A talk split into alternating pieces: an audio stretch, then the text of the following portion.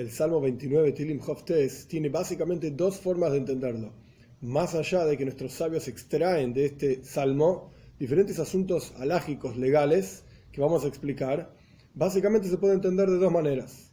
Uno es que está hablando de Matan Toira, de la entrega de la Torah, del evento que ocurrió y cómo fue, digamos, todo el evento, desde su preparación y el momento que Dios apareció en el monte Sinai, qué pasó con las montañas, qué pasó con el desierto, lo espectacular, digamos, y maravilloso de ese evento de Matan Toira, de la entrega de la Torah. Esto es una forma de entenderlo. La otra forma de entenderlo es lo que va a ocurrir en el futuro por venir con la venida de Moshiach pronto en nuestros días, cómo va a ser, digamos, el juicio de Dios sobre las otras naciones que hicieron sufrir al pueblo judío, que no aceptaron la Torah, etc. Entonces son dos formas de entenderlo o está hablando de un evento que ya ocurrió, la entrega de la Torá, o está hablando de un evento que va a ocurrir, la, venida de Mashiach pronto en nuestros días. Nuestros sabios además extraen de este salmo cómo tiene que ser construida la tefilá, cómo tiene que ser construido el rezo de una persona hacia Dios. Cualquier persona que abra un sidur, un libro de rezos, va a encontrar un rezo principal que se dice tres veces por día, que se llama la amidad. Amidad significa de pie, literalmente. Se dice de pie, con los pies juntos, mirando hacia Jerusalén, hacia donde esté, que uno, si uno está en el norte, si está en el sur, etcétera, tiene que mirar siempre hacia Jerusalén. Esto lo aprendemos de Daniel también, que él siempre estaba observando hacia Jerusalén mientras él rezaba en Babel, en Babilonia. Por cuanto en este salmo hay 18 menciones del nombre de Dios, es un salmo corto, constantemente se menciona el nombre de Dios, de esas 18 bendiciones nuestros sabios aprendieron la amidad, las 18 bendiciones que corresponde decir en el rezo diario hacia Dios. En la práctica, si uno observa en el Sidur, son 19 bendiciones. Y el Talmud eh, efectivamente pregunta esto. Y el Talmud responde que hay una, una bendición número 19 que fue puesta después por diferentes sufrimientos que el pueblo judío tenía con gente incluso judía que estaba molestando y estaba haciendo dificultades a los sabios y al pueblo judío. Entonces pusieron una bendición número 19 en la cual se pide para que esta gente deje de molestar, ya no estén más, no tengan esperanza en el mundo por venir, etc. Una bendición muy fuerte. Pero el punto es que en total son 19 bendiciones. Sin embargo, se lo sigue llamando a este rezo Shmone Esrei. Shmone significa 18 en hebreo. ¿Por qué? Por las 18 menciones del nombre de Dios en este salmo. Vamos a ver.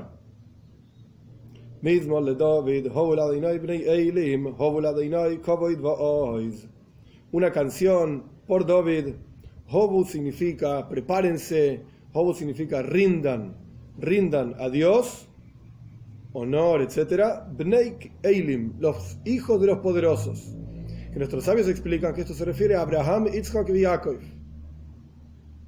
es, decir, el pueblo judío entero. Debemos, debemos rendir a Dios gloria, honor, etc. Como continúa, rindan a Dios honor y fuerza. En términos del futuro por venir, pues está hablando de la revelación de Dios mismo en la venida de Moshiach. En términos de la entrega de la Torah, está hablando de la entrega de la Torah al pueblo judío en el monte Sinai, está hablando el versículo que debemos rendir honor a Dios que se reveló en el monte Sinai. Veis, 2.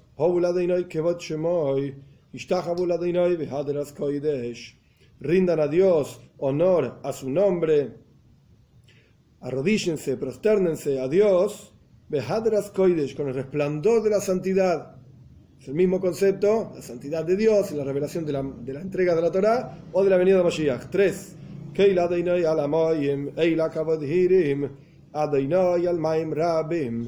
La voz de Dios está sobre las aguas, el Dios de honor truena, Dios sobre aguas turbulentas, sobre muchas aguas. Si estamos hablando de la entrega de la Torá, entonces está diciendo el versículo que cuando el pueblo judío pasó, salió de Egipto y pasó por el Yamsuf, por el mar de juncos, entonces la voz de Dios estuvo sobre el agua para que se abra el mar de juncos con truenos y con poder, etc.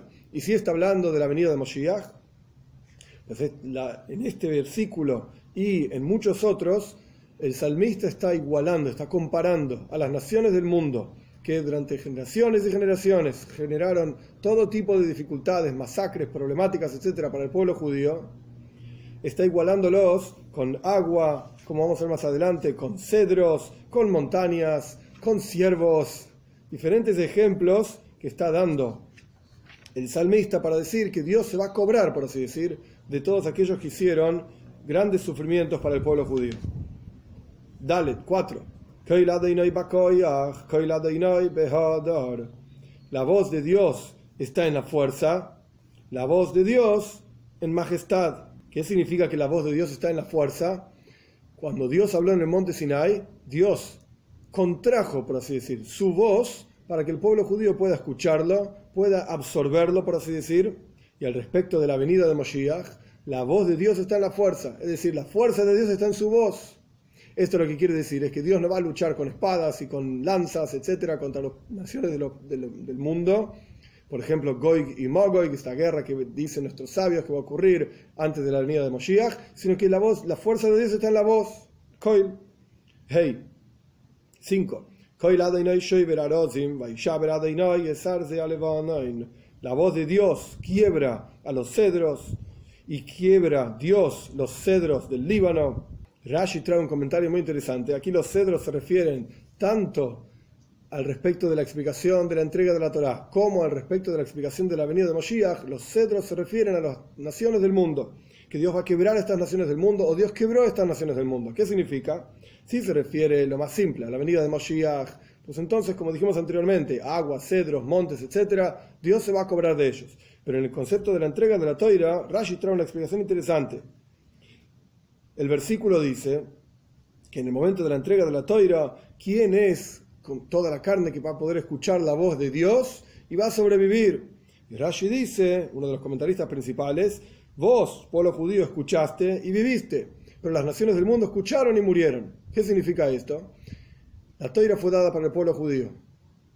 El pueblo judío debe estudiar Torah y por supuesto debe ser Oir Lagoim, tiene que ser luz para todas las naciones del mundo. Tiene que enseñar lo que corresponde enseñar, etc. Pero los gentiles tienen prohibido el estudio de Torah, está explicado en otro video ampliamente el asunto, pero en general los gentiles tienen prohibido el estudio de Torah. Hay partes que sí, partes que no, de vuelta, como está explicado en otro lado. Pero por eso dice que las naciones del mundo escucharon, pero no es vida para ellos. De hecho, nuestros sabios dicen, si la persona es meritoria y estudia Torah, Samhaim es para él, para esa persona, un elixir de vida. Pero si la persona estudia y no es meritorio, Maves, se le transforma la Torah para él en un veneno, literalmente. Quiere decir que no es solamente porque está disponible hay que estudiarlo, porque no necesariamente es bueno para uno. Pero el punto es que de vuelta, tanto en una explicación, la entrega de la Torah, como la otra explicación, la venida de Moshiach, los Arazim, los cedros aquí, se refiere a las naciones del mundo. Vov 6.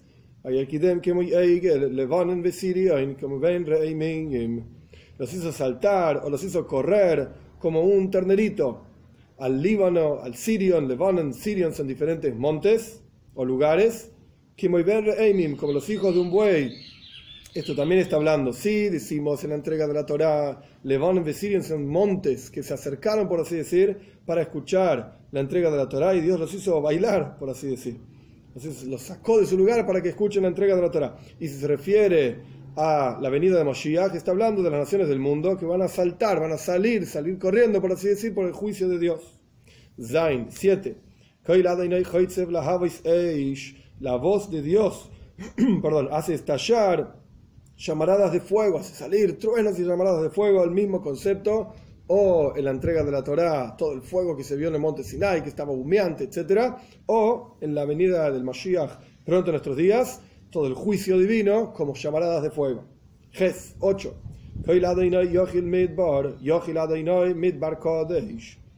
La voz de Dios hizo temblar todo el desierto. Tembló, hizo temblar Dios al desierto de Kadesh. El desierto de Kadesh se refiere al desierto del Sinai, en donde Dios entregó la Torá, y al respecto de la venida de Moshiach se refiere al desierto de Kadesh, un desierto muy fuerte y poderoso, en donde incluso eso tiembla ante el juicio de Dios. Tes 9.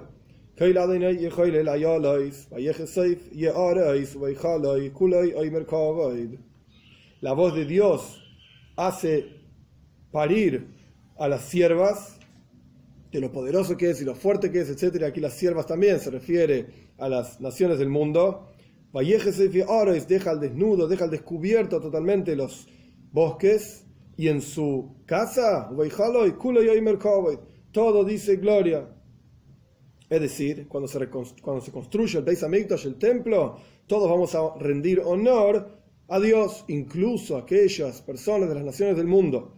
Estamos hablando de la venida de Moshiach, que queden vivas en el juicio de Dios, como está escrito que todos vamos a servir a Dios, Shem Echot, hombro a hombro, Safa Ajas con la misma lengua, etc.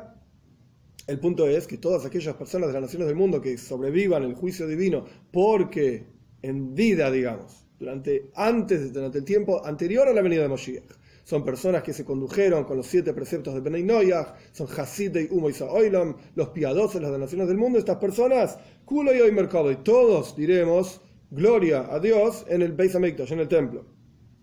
10. Yud.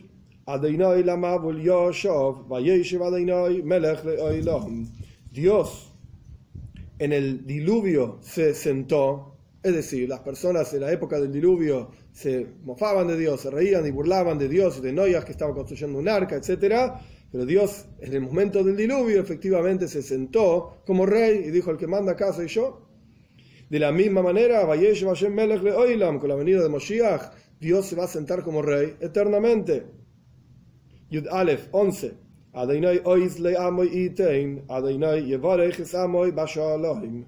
Dios fuerza a su pueblo dará que hoy de la Torah, Dios eh, fuerza se refiere a la Torah, es decir, para la entrega de la Torah o el concepto de la venida de Moshiach, que básicamente la misma idea, la fuerza que Dios da al pueblo judío.